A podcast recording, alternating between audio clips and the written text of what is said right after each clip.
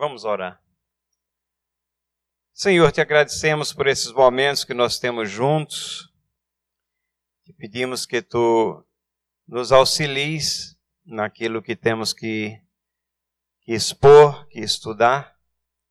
Te agradecemos pela, pela tua palavra, porque nela temos ensinamento firme e seguro.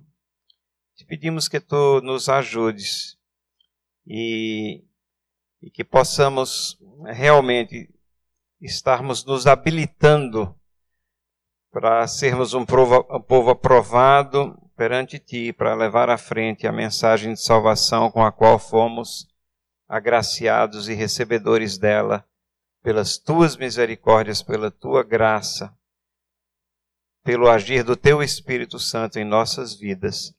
Em nome de Jesus. Amém.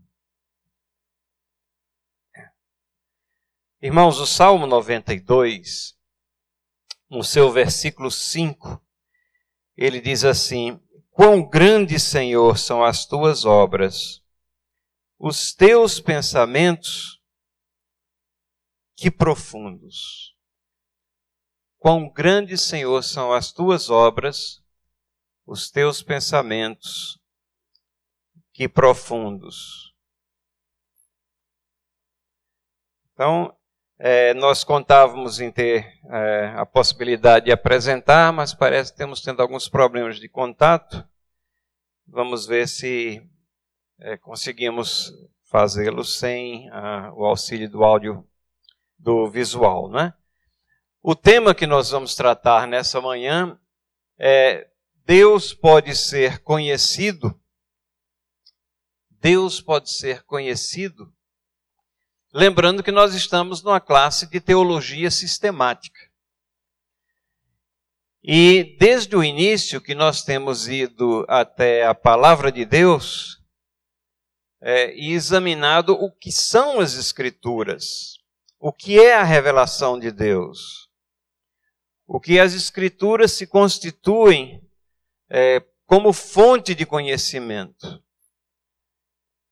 o que elas nos trazem como conhecimento, todo conhecimento que é necessário para a nossa vida é, espiritual, para as coisas que nós temos que conhecer, que saber, para sermos servos de Deus. Então, essa é a ideia de teologia sistemática, é apenas uma sistematização de ensinos bíblicos colocados de uma forma que sejam mais fáceis de assimilar, de compreender. Não é a geração de novas com novas ideias, de ideias humanas, mas é apenas tentar é, verificar o que é que a palavra de Deus tem a nos dizer sobre essas coisas. Deus pode ser conhecido, diz que de vez em quando ele pisca ali, né? Quem sabe numa dessas horas ele pega.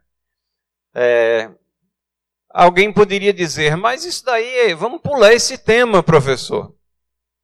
Porque a gente está falando sobre Deus, que, que razão tem em nós estarmos estudando essa questão de Deus pode ser conhecido? Mas quando a gente entra no estudo da teologia sistemática, a ordem é essa: a gente vai às escrituras, olha, tá lá, que beleza. Só que a gente vai ter que mudar a forma de apresentação agora. Um momentinho.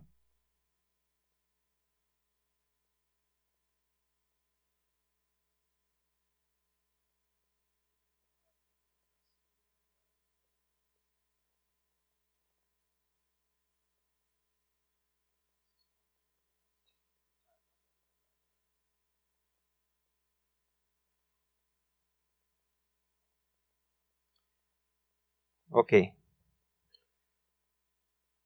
Na semana passada o meu carro estava desse jeito também. Ele só pegava no tranco, mas graças a Deus está consertado e andando.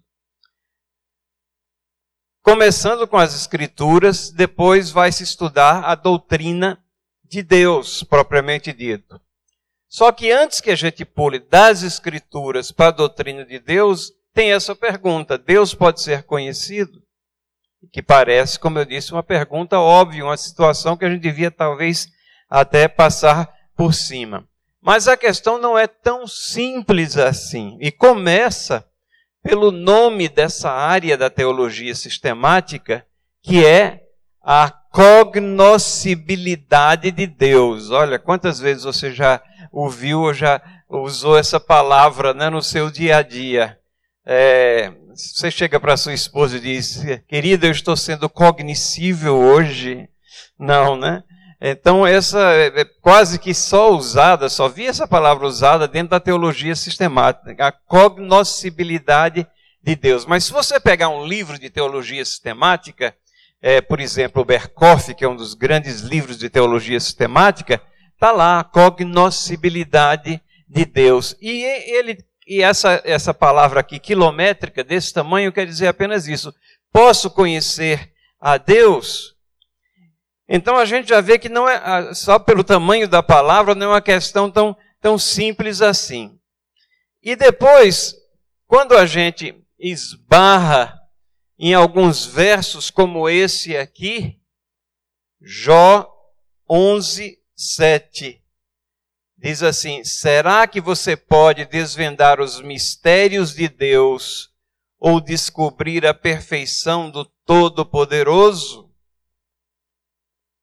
no livro de Jó. Será que você pode desvendar os mistérios de Deus ou descobrir a perfeição do Todo-Poderoso? E é interessante porque é, essas são as palavras do amigo de Jó, Zofar, falando para ele. Aí você pode dizer, não, mas isso a gente sabe que os amigos de Jó eram amigos entre aspas também, né? Porque lá estava Jó sofrendo todos aqueles problemas, eles lá martelando e querendo que ele admitisse culpa também, e até a própria mulher de Jó tinha essa postura. Então, se isso foi Zofar que disse, não tem muito valor, né? Mas nós temos outros versos também, por exemplo, Isaías 45, 15, diz assim: Verdadeiramente tu és um Deus que se esconde Ó Deus de Israel, ó Salvador. Então a gente começa a ver que o assunto ele é um tanto ou quanto complexo, porque a palavra de Deus está falando das dificuldades que se tem em conhecer a Deus e de que o Deus é um Deus que se esconde. E se não bastasse isso, a gente vai até o Novo Testamento, encontra lá esse verso aqui em 1 Coríntios capítulo 2, versículo 10. Pois quem conhece as coisas do ser humano a não ser o próprio espírito humano que nele está? Assim, ninguém conhece as coisas de Deus a não ser o Espírito de Deus. Então a gente olha para esse versículo e diz: bom, é verdade, eu me conheço, eu sei quem eu sou. Agora, Deus é, é, é, está infinitamente elevado sobre todas as coisas, quem é que pode conhecer a Deus? É exatamente esse o assunto que a gente está abordando hoje. E em função dessas é, dificuldades ou, ou diferentes opiniões na questão do conhecimento de Deus, é que existem muitos né, que chegam a essa conclusão. Deus não pode ser conhecido. E a partir dessa é, afirmação aqui, você tem todo um grupo de pessoas que se colocam como céticos. Quem são os céticos? É, historicamente, tem toda uma base para essa escola de pensamento mas é, em essência é uma escola de pensamento que duvida de tudo, duvidava de tudo, dúvidas. Alguém lembra de algum cético lá na Bíblia, mais especificamente no Novo Testamento? Personagem Tomé, Tomé, né? Tomé com Jesus Cristo na frente dele lá, e ele És tu mesmo, Senhor? Né? Aí, o que foi que Jesus Cristo fez? apresentou algumas provas de que era ele mesmo, né? As marcas da crucificação. Então Tomé era um cético. Há uma controvérsia se o que vem antes e depois são os céticos ou os agnósticos. Os agnósticos é aquele grupo que diz assim: é impossível se conhecer. Na realidade, a, a, a corrente filosófica diz que é impossível você conhecer qualquer coisa é, verdadeiramente. Então, é, mas usualmente esse termo é usado com, com relação às coisas de Deus, à religião, às coisas de Deus. Você já deve ter encontrado talvez uma pessoa que diga: Não, eu sou agnóstico. Ele está dizendo que, não, eu não nego a existência de Deus, mas eu estou dizendo que eu não sei se ele existe ou não. Ninguém pode saber se ele existe ou não. Então, na realidade, ele está dizendo que Deus não pode ser conhecido. Alguns dizem que o agnóstico gera o cético. Outros dizem que os céticos geram os agnósticos. Eu acho que é mais ou menos nessa ordem. Tomé era um cético, mas é, foi levado por, pelo próprio Cristo a crer, a conhecer, a saber, a ter a certeza. A questão aqui é ter essa certeza inabalável ali da existência de Cristo, da existência de Deus, né? Mas céticos geram agnósticos que geram, geram o quê? Os ateus.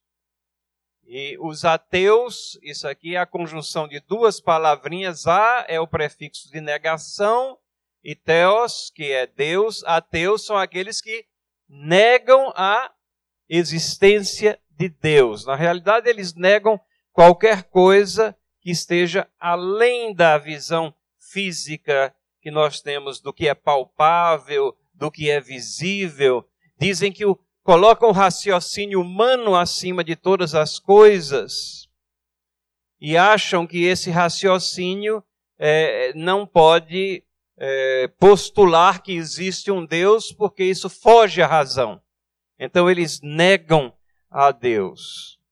Então a gente já vê que é, é importante para nós cristãos, povo de Deus, lidar com essa questão, se Deus pode ser conhecido ou não, até porque ao longo da história surgiram assim alguns ateus, que a gente pode chamar de ateus clássicos, que são bem famosos aí.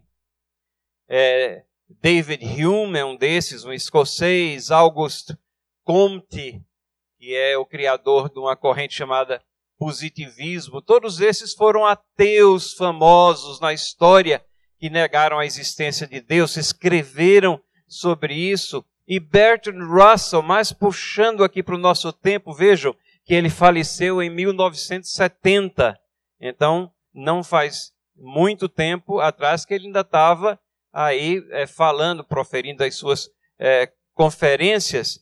E, e, Bertrand Russell, ele era um, um matemático, uma pessoa é, que escrevia bastante sobre matemática, ciência, muito famoso dentro da academia, mas ele escreveu um livro chamado Por que não sou um cristão? Por que não sou um cristão? Na qual ele transpira e expande e faz a exposição desse ateísmo latente que ele tem, essa negação de Deus. Bastante hostil ao cristianismo, esse, esse livro aqui apresenta o cristianismo na realidade como sendo um atraso à humanidade, contraproducente à cultura da raça humana. Ou seja, não somente ele era contra o cristianismo, mas ele tinha ódio do cristianismo porque dizia que isso representava um atraso. Bom, não precisa ir muito longe, comprem, não comprem não, mas dêem uma olhada na internet, na revista Isto É, dessa semana passada ou da, dessa semana corrente, não sei exatamente, mas é um dos últimos números aí, e a revista Isto É está fazendo assim, mostrando como é prejudicial à nação. Ela está tratando de, de temas ou é, levando temas que são afins à fé cristã para dentro de políticas governamentais. Isso é um escândalo, isso daí está levando a, a, ao desespero alguns segmentos da sociedade de ver o cristianismo com alguma representatividade, né? como, por exemplo, essa política que a, a ministra dos Direitos Humanos tem de a, é, promover a abstinência sexual a, de relações para é, fazer propaganda disso e fazer uma campanha para as adolescentes no sentido de prevenir é, gravidez precoce, de prevenir é, doenças, uma série de coisas que as políticas não vêm dando certo, porque, obviamente, são políticas humanas em cima de uma questão que é essencialmente moral. E ela está tentando uma outra maneira que já foi tentada com sucesso em alguns outros países de promover, abrir os olhos para que a abstinência é, na a, a, a, as relações sexuais precoces elas são prejudiciais à política de saúde do país como um todo. Isso é um tema que é prezado pelo cristianismo, porque o cristianismo diz que as relações sexuais adequadas são aquelas realizadas dentro da esfera do casamento. Então, faz sentido se esperar até o casamento. Então, não é que ela está promovendo o cristianismo, mas é que ela está adotando uma, um viés, um ponto de vista que tem uh, afinidade com aquilo que a fé cristã coloca.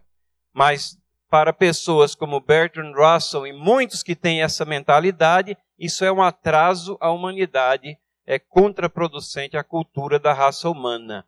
Ele escreveu o seguinte: Até onde alcança a minha memória, não existe uma palavra nos evangelhos que exalte a inteligência.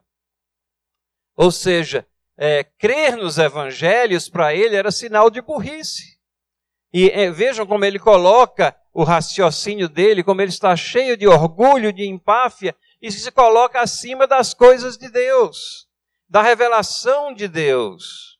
Ele é o juiz sobre qual, é, em cima de quem todas as coisas são julgadas. E não há nada de novo nessa postura dele. O homem rebelde, o homem caído, sempre tem é, demonstrado de uma forma ou de outra posições que são ateístas, porque Bertrand Russell calcou o trabalho dele muito em cima de um personagem chamado Lucrécius Caros, que viveu no ano 50 antes de Cristo.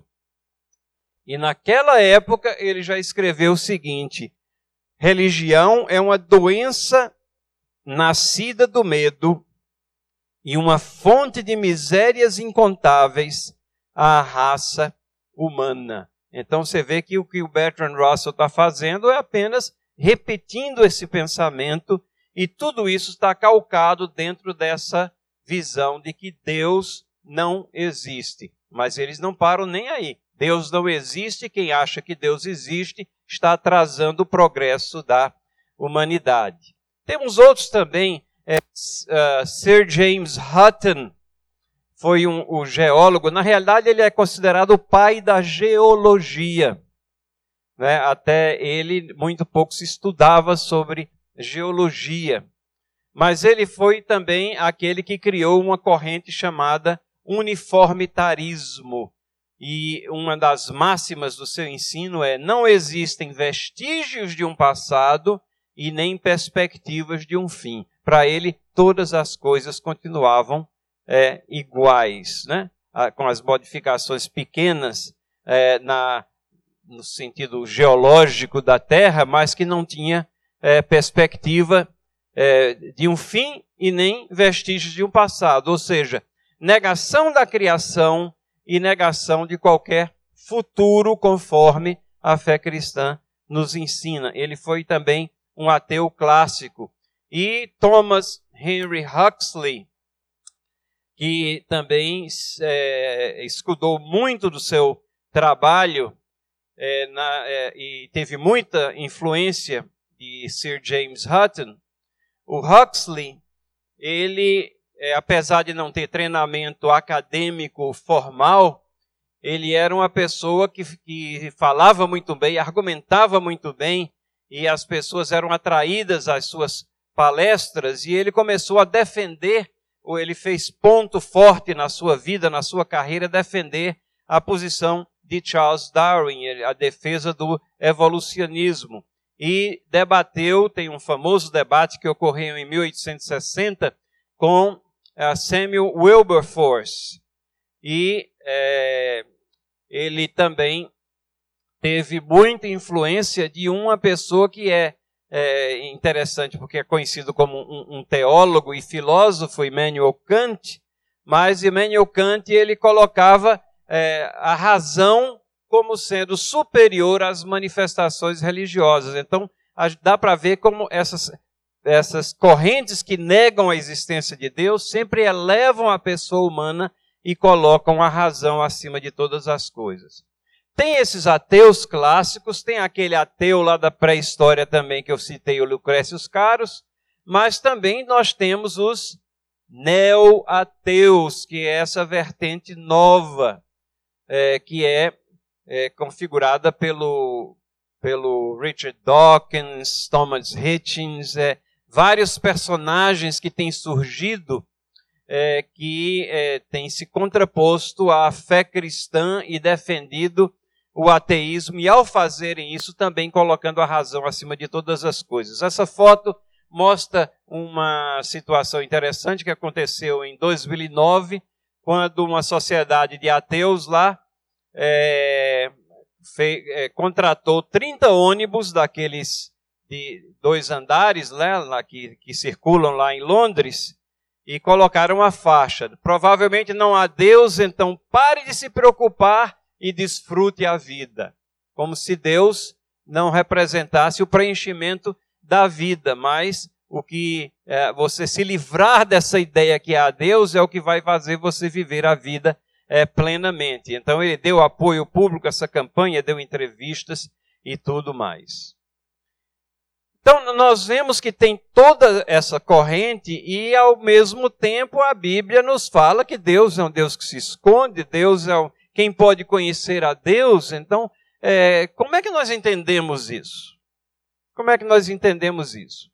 A questão, é, quando a gente está é, tentando responder essa pergunta, né, pode Deus ser conhecido?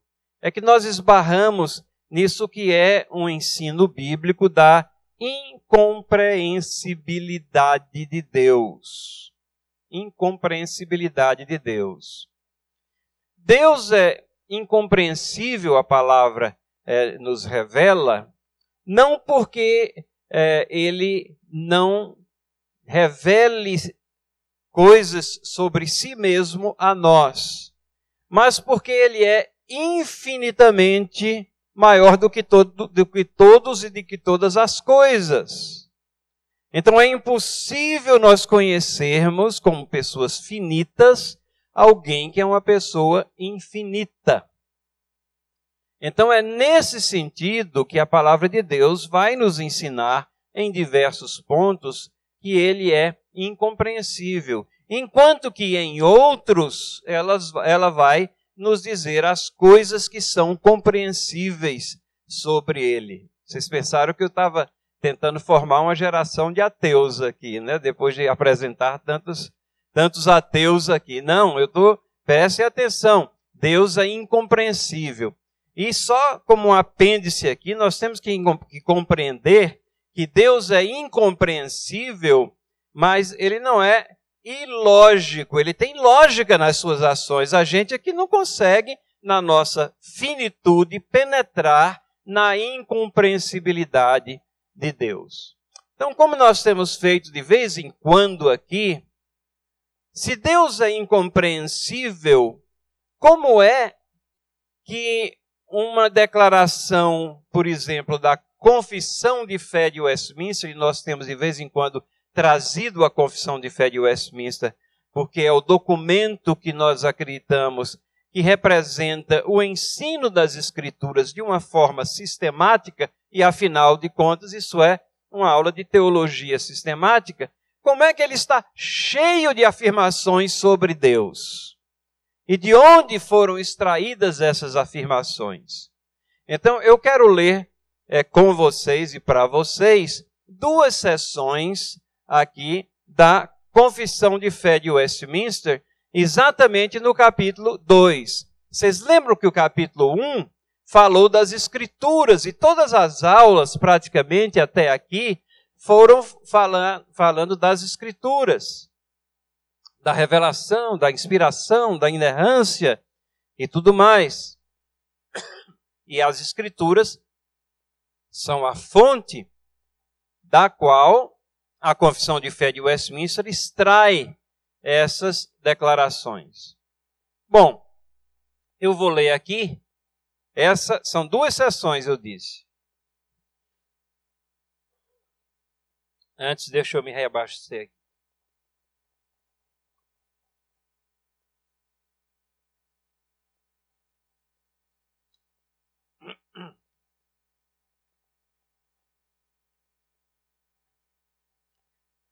Eu vou ler a primeira sessão, e é uma frase aqui também quilométrica, no estilo, bem no estilo da época lá, 1648, quando aqueles teólogos se uniram para formar e firmar essas declarações sobre a Bíblia. Mas é tão rico, tem tanta coisa aqui falando sobre Deus. Vejam, há um só Deus vive verdadeiro, o qual é é infinito em seu ser e em perfeição. Ele é um espírito puríssimo, invisível, sem corpo, sem membros, não sujeitos a paixões. É imutável, imenso, eterno, incompreensível, onipotente, onisciente, santíssimo, completamente livre, absoluto e tudo faz segundo o conselho da sua própria vontade que é reta e imutável e para a sua própria glória. É cheio de amor, gracioso, misericordioso, longânimo, muito bondoso e verdadeiro, galardoador dos que o buscam e, contudo, justíssimo e terrível em seus juízos, pois odeia todo pecado, de modo algum terá por inocente o pecado. Deus é incompreensível, mas aqui tem tantas afirmações sobre Deus. Vejam, só nesse trecho aqui nós vemos pelo menos 20 características ou atributos de Deus. A seção primeira tem uma frase inicial que introduz o assunto e logo a seguir passa a descrever esse Deus, que é puríssimo, invisível, imutável, imenso, eterno, incompreensível, omnipotente, onisciente, santíssimo e completamente livre. Diz o texto lá.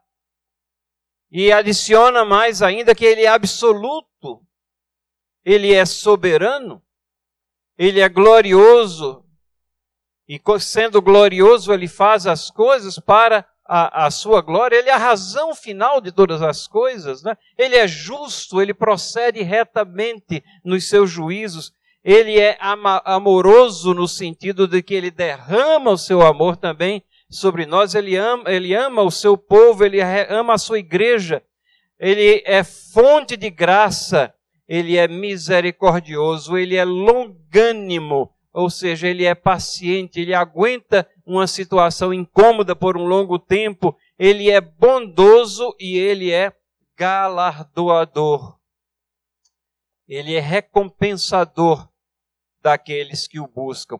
Todas essas características, de onde é que elas surgiram? Da mente das pessoas, dos teólogos que lá estavam, não das escrituras.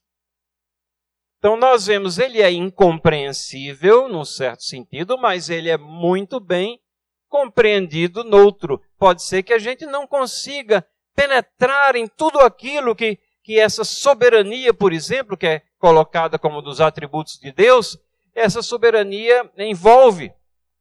Pode ser que nós não entendamos todos os detalhes. Pode ser até que a gente diga, não, eu acho que deveria ser assim mas a Escritura diz de outra maneira e a gente não consegue compreender. Mas é isso que deve nos levar, como povo de Deus, a nos rendermos às evidências das Escrituras. Ou seja, é, as Escrituras revelam muito sobre Deus, e não somente muito, mas tudo aquilo que é essencial que nós saibamos sobre ele. A seção 2, complementando aqui, Deus tem em si mesmo e de si mesmo toda a vida, glória, bondade e bem-aventurança. Ele é todo suficiente em si e para si, pois não precisa das criaturas que trouxe à existência. Não deriva delas glória alguma, mas somente manifesta a sua glória nelas, por elas, para elas e sobre elas. Ele é a única origem de, todos, de todo ser. Dele, por ele e para ele são todas as coisas. Vocês percebem como as frases aqui, elas derivam diretamente de textos bíblicos, né? Esse aqui, por exemplo, dele, por ele e para ele são todas as coisas. Sobre elas tem de soberano domínio para fazer com elas, para elas e sobre elas tudo quanto quiser. Todas as coisas estão patentes e manifestas diante dele. O seu saber é infinito, infalível, independente da criatura, de sorte que para ele nada é contingente ou incerto. Deus é esse Deus soberano aqui descrito nesses, nessas sessões, e a sessão 2 termina assim: Ele é santíssimo em todos os seus conselhos, em todas as suas obras em todos os seus preceitos. Da parte dos anjos e dos homens e de qualquer outra criatura lhes são devidos todo culto, todo serviço, toda obediência que ele ouve por bem exigir delas. Então, capítulo 2, apenas as duas primeiras sessões aqui do capítulo 2 falam tudo isso sobre Deus. Esse Deus que é incompreensível mas é um Deus que se revela a nós. E eles extraíram todas essas declarações, essa visão de Deus das Escrituras. Lembrando que o nosso tema é Deus pode ser conhecido. E é interessante, vocês lembram que eu falei também do catecismo maior e do catecismo menor, que são instrumentos didáticos de se entender ou de se é, ou de aprofundar o conhecimento da confissão e das escrituras. São formas didáticas, perguntas e respostas. E o catecismo menor tem uma pergunta, logo no começo, a pergunta número 4. Quem é Deus? Quem é Deus? Lembra, o nosso tema é Deus pode ser conhecido, então é uma pergunta natural que surge. Quem é Deus? Quem é Deus? Ora, é, diz a, alguns dizem alguns registros históricos que essa pergunta, por mais simples que ela seja, mas ela estava ali é, atribulando um pouco os teólogos ali reunidos e eles é, decidiram juntos é, fazer é, uma escolha quem é que iria dar a primeira definição. Ele disse: vamos dar várias definições aqui, quem é Deus, e depois a gente debate elas e a gente chega a uma conclusão. E aí escolheram é, o, o primeiro a dar essa definição, um dos teólogos que estava lá, chamado Jorge Gillespie. Gillespie. E Jorge Gillespie, que era o mais novo entre eles. Né? Aqueles teólogos, eles tinham uma certa idade, e tinha esse que era mais novo, eu não sei exatamente a idade dele. Na época dá para a gente calcular, porque ele nasceu em 1700, 1613, e aí as mentes aí matemáticas depois me dizem qual era a idade deles. Foi no ano de 1647 que estava acontecendo. Se a história realmente procede, é um dos registros que a gente tem aqui. E aí ele disse: Bom, antes de eu começar, ou antes de eu fazer a minha definição, vamos orar. Aí eles disseram: Então você ora. E ele começou orando: Ó oh Deus, tu que és Espírito, infinito, eterno e imutável, em teu ser sabedoria, poder, justiça, bondade e verdade. E aí continuou a oração.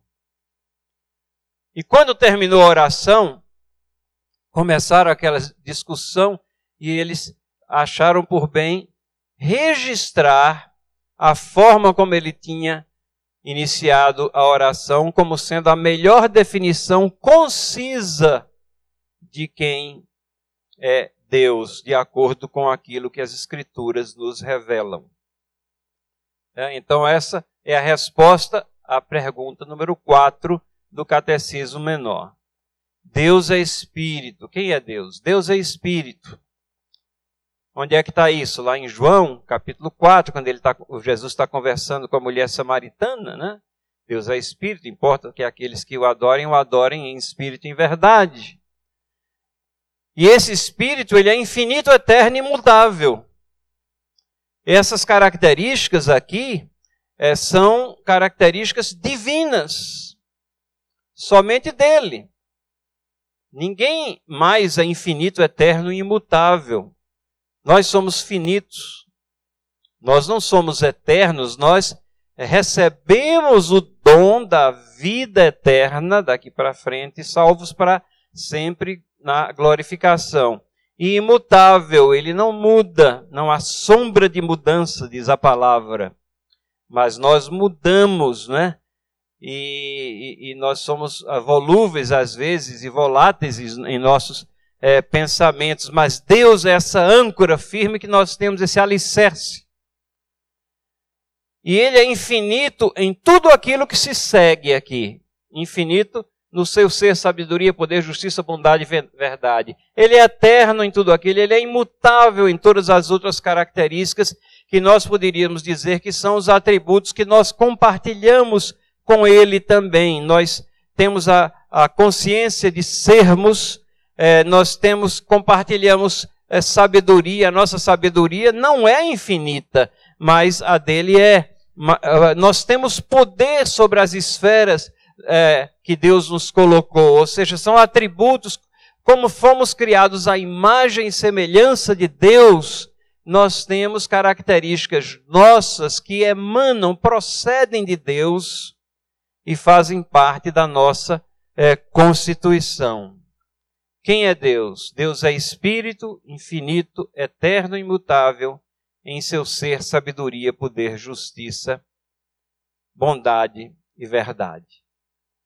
Deus, esse Deus incompreensível, eu acho que a gente pode dizer, respondendo à pergunta que é o tema da aula, pode Deus ser conhecido? A gente tem que responder Deus desconhecido e conhecido. Não é, não são proposições contraditórias, elas refletem aquilo que a gente vem trabalhando aqui. O que é que nos ajuda a, a entender um pouco aqui? Talvez esses conceitos aqui. Primeiro, Deus é um Deus transcendente, a transcendência de Deus. A transcendência de Deus significa que ele não faz parte da criação. Nós não somos panteístas. Os panteístas dizem que Deus é, faz parte da criação. As coisas são pedaços de Deus. Não, Deus está acima de todas as coisas. Esse verso aqui vem do Salmo 113, versículo 4. Excelso é o Senhor acima de todas as nações, a sua glória acima dos céus. Quem há semelhante ao Senhor, nosso Deus, cujo trono está nas alturas? Deus está acima de todas as coisas. E, consequentemente, surge essa pergunta: como é que nós vamos conhecer esse Deus que está acima de todas as coisas, de nossas pessoas. Ah, mas o Deus transcendente é também Deus imanente. Então nós temos a transcendência de Deus e a imanência de Deus. Significa que ele não somente é o Deus das alturas, mas é o Deus que está conosco. E também no, no próprio Salmo 113 você tem os dois conceitos. Porque o, o versículo 7 diz: que esse Deus se inclina para ver o que passa no céu e sobre a terra. Esse Deus ergue do pó o desvalido e do monturo o necessitado. Ele interage com a criação, conosco, com nossas vidas. Nós não somos deístas também. Deísmo é aquela ideia, aquela filosofia que é, é, aceita a figura de um criador em um determinado momento. Esse criador criou o mundo, é como se ele tivesse dado corda e agora as coisas vão, mas ele não interfere em nada. Né? Depois que ele criou, as coisas seguem um curso, entre aspas, natural. Não, o Deus da Bíblia é um Deus que interage com a criação. É um Deus transcendente, é um Deus imanente. Então, isso nos ajuda a entender um pouco mais porque Deus, é, a gente diz que ele é incompreensível ou desconhecido e conhecido também ao mesmo tempo. Uma outra forma de ver isso daqui é nós entendermos que existe é, conhecimento verdadeiro exaustivo. Ou seja, conhecimento verdadeiro que esgota, o exaustivo aqui significa que esgota tudo que tem que ser conhecido. E existe dentro desse conhecimento verdadeiro que que esgota tudo que tem que ser conhecido, existe um subconjunto aqui que é conhecimento verdadeiro. Ele não é menos verdadeiro, mas ele é menor do que um conhecimento que esgota tudo que tem que ser conhecido. Veja como isso daqui está presente nesse trecho que Paulo escreve lá na carta aos Efésios capítulo 3, versículos 18 e 19, ele diz: Pela fé que Cristo habite no coração de vocês. Ele ora, né? Paulo tá, é uma oração. Eu estou orando pela fé que Cristo habite no coração de vocês, para que, com todos os santos, ele está dizendo que ser acessível a todos os santos, todo o povo de Deus, não é somente a uma casta, a uma casta de, de prelados, a uma casta de, de líderes, não. Todos os santos vocês possam compreender. Então, a possibilidade de compreensão.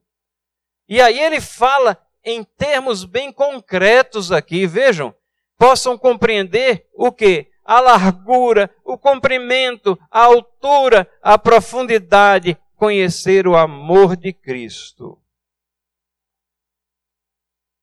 Conhecimento verdadeiro conhecimento verdadeiro é possível a nós sobre Deus. Mas aí ele continua, diz que excede todo o entendimento. A gente vai dizer, ô Paulo, você está se contradizendo a, si mesmo, né? É, a gente pode ou não pode conhecer? É porque o excede todo o entendimento faz parte do entendimento maior sobre Deus. Nós não temos o conhecimento exaustivo de Deus. Mas o que nós sabemos sobre Deus é verdade. Nós não conseguimos compreender Deus na sua inteireza, mas aquilo que nós conhecemos de Deus, aquilo nós conhecemos com certeza. Ele diz que excede todo o entendimento para que vocês fiquem cheios de toda a plenitude de Deus. Então, no nosso, na nossa esfera de compreensão, aquilo é o que é necessário para que nós saibamos. E são pensamentos semelhantes é, que Paulo coloca, por exemplo, lá em Romanos capítulo 8, ele, ele junta não sabemos com sabemos. Tem algumas coisas que a gente não sabe.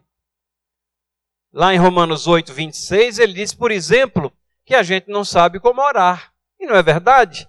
Muitas vezes a gente é, está angustiado, a gente não sabe se ora por uma coisa ou por outra, a gente não sabe se ora por submissão à, à, à vontade de Deus para uma situação indesejável, se a gente ora para que Deus nos livre de determinada situação, a gente não consegue compreender qual o propósito de Deus.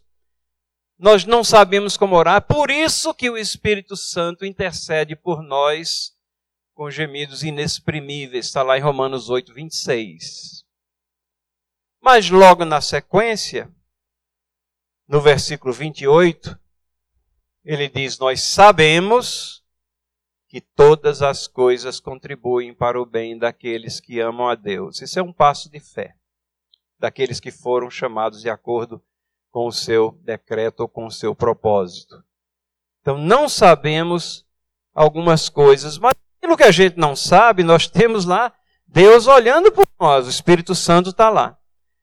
E as coisas que nós precisamos saber são calcadas na fé. Ah, isso a Bíblia nos fala com tanta uh, segurança e afirma é, com tanta certeza que Deus é Deus soberano, que quer o melhor para o seu povo.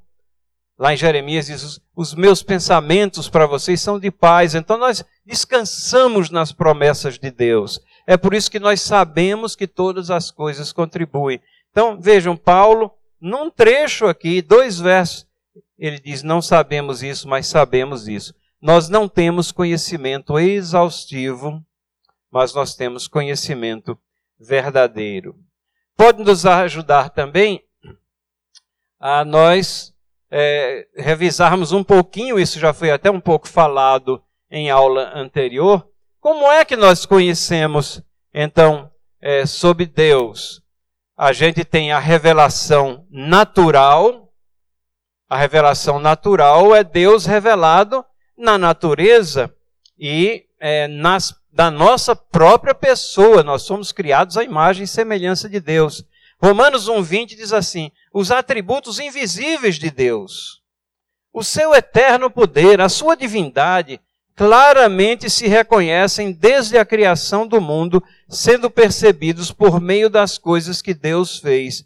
Por isso, os seres humanos são indesculpáveis. A natureza, Salmos 19, fala que os céus manifestam a glória de Deus. Então isso é revelação natural. Mas essa revelação natural não é tudo que se tem a saber sobre Deus, nem é tudo que se tem a saber por necessidade sobre Deus.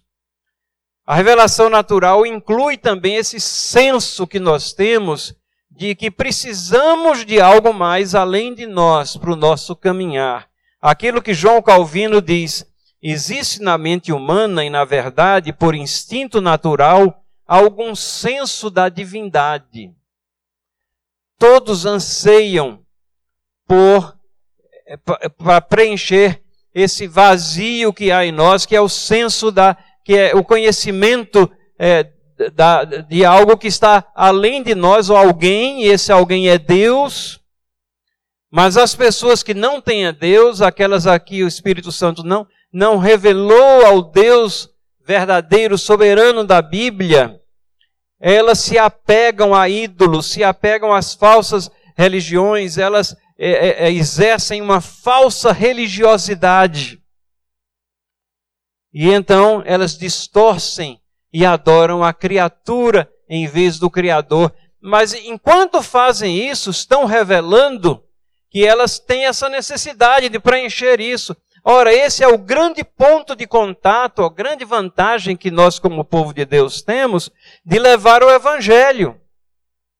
Porque nós vamos com algo que pode preencher esse anseio, essa necessidade. Aquilo que Cristo fez lá em João capítulo 4, quando ele ministrava a mulher samaritana, e ele falou que tinha água que poderia saciar a sede dela eternamente. Ele estava falando exatamente do conhecimento do Deus verdadeiro, da água, né, é, da, da, do alimento espiritual que ela precisava, e no momento em que ela tivesse esse resgate da parte de Deus, ela estaria ali habilitada também a fazer com que dela jorrassem fontes de águas vivas, a transmissão que sairia dela para alcançar outras pessoas. Revelação natural, mas nós precisamos, para conhecer a Deus, da revelação especial. Revelação especial, que nós temos visto já nas aulas anteriores, que é a palavra de Deus.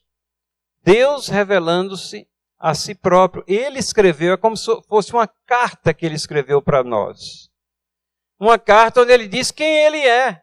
Não é por dedução nossa, não é por compreensão, não é por visão apenas da natureza, mas nós agora é, compreendemos os dois aspectos e a revelação especial ela vem então em, ao encontro da revelação natural e conjugadamente nós temos então uma visão precisa desse Deus que se revela a nós. Segundo Pedro 21 diz: "Nunca jamais qualquer profecia foi dada por vontade humana. Entretanto, homens falaram da parte de Deus, movidos pelo Espírito Santo. O Espírito Santo inspirou as Escrituras para que nós tivéssemos revelação especial.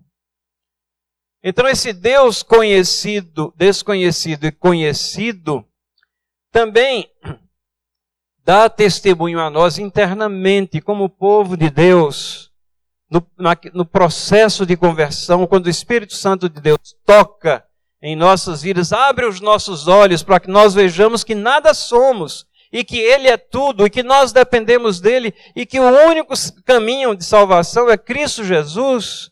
O único nome no qual a salvação é Cristo.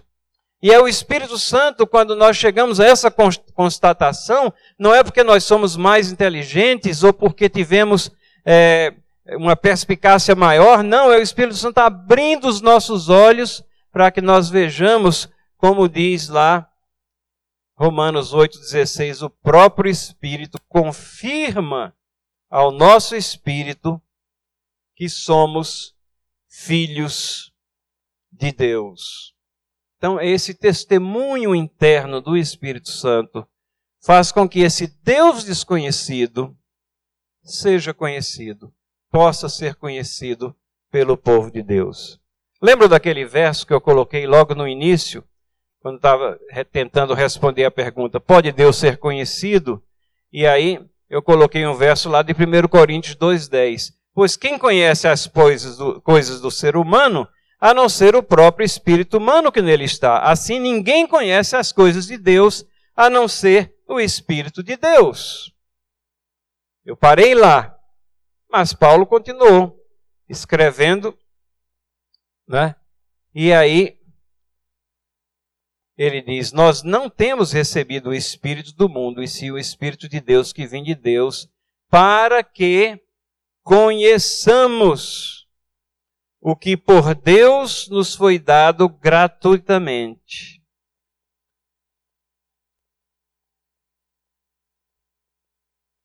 Isso está lá no versículo 12. Então, se o versículo 10 traz essa indagação, quem conhece as coisas de Deus, o versículo 12 nos responde. Diz que é esse Espírito que conhece as coisas de Deus que nos é dado. Então, esse testemunho interno do Espírito, do Espírito faz com que nós conheçamos a Deus. E lá no versículo 16, ele dá um ponto adicional, ele diz que, que nós temos a mente de Cristo. A mente de Cristo. Então, é, nós temos, em outras palavras, nós temos sintonia com esse que nos resgatou, nos salvou, com esse que é o soberano Deus Criador. E temos, como povo de Deus, Cristo Jesus, nosso Salvador, que é o, o comunicador, é o grande comunicador. Né? Mateus 1,23, ele é Emanuel, que traduzido quer dizer Deus conosco. Podemos conhecer a Deus, ora, Deus conosco. E Jesus ensinou exatamente isso. Quem vê a mim, vê o Pai. E aí ele ainda pergunta: como é que você está dizendo? Fala para os discípulos: mostra-nos o Pai. Ele é o comunicador de quem é o Pai, de quem é o Deus soberano, triuno. Quem vê a mim, vê o Pai.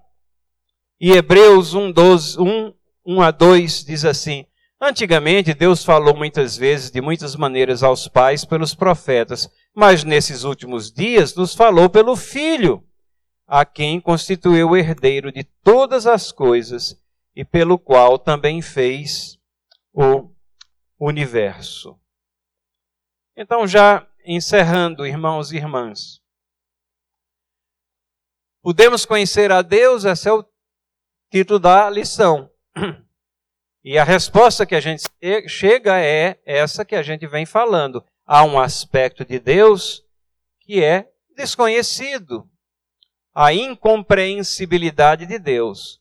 Ah, mas tudo que nós precisamos saber sobre Deus nos é revelado e nós podemos conhecer. Mas o mais importante disso tudo, o conhecimento de Deus é importante, mas o mais importante de tudo isso é que Deus nos conhece. Deus nos conhece. Ele nos ama e como povo de Deus, ele derramou o amor sobre o seu povo. Deus é espírito e é necessário que os seus adoradores o adorem em espírito e em verdade. Mesmo momento em que Jesus falava com a mulher samaritana e dizia quem era Deus, a essência de Deus ele estava dizendo a ela que ele é, procurava adoradores e que esses adoradores deviam adorar com sinceridade, em espírito e fundamentados na verdade, na palavra. A, verdade é a palavra, a tua palavra é a verdade, ele também ensina. E segundo Timóteo 2,19 diz, todavia o firme fundamento de Deus permanece tendo esse selo. O Senhor conhece os que são seus. E qualquer que profere o nome do Senhor, então, se aparte da injustiça. Porque Deus nos conhece, nos ama, derrama o seu amor sobre nós, manda o seu espírito, ilumina os nossos olhos e nos traz a essa condição agora de salvos, de irmãos, de povo dele é que nós temos que nos apartar da injustiça e fazer as coisas que agradam a Ele. Próxima lição será o Reverendo Leandro e ele nos trará mais sobre esse Deus maravilhoso, falará sobre o Deus triuno, que Deus possa nos dar uma semana abençoada. Vamos orar? Senhor, nós te agradecemos pela tua palavra, porque é ela que nos traz o conhecimento da tua pessoa. E se ao mesmo tempo nós ficamos maravilhados porque tu estás acima de todas as coisas. Tu nos criastes, criastes o mundo no qual nós vivemos, o universo, no meio do qual nós habitamos. E ao mesmo tempo em que há um aspecto em que tu és incompreensível, simultaneamente nós temos o conhecimento verdadeiro da tua pessoa, dos teus atributos, do grande amor com o qual tu nos amaste. Temos o conhecimento teu por causa de Jesus Cristo, nosso Senhor, nosso Salvador, Deus também. Três pessoas subsistindo numa só e o Espírito Santo participando da obra de salvação, iluminando os nossos passos e abrindo os nossos olhos para que vejamos a nossa condição de pecadores e a misericórdia abundante que flui da tua pessoa. Encaminha-nos nesse mundo tenebroso, segura na nossa mão e faz com que cumpramos os teus princípios de justiça, de propriedade, como tu requeres de nós em tua palavra. Em nome de Jesus. Amém.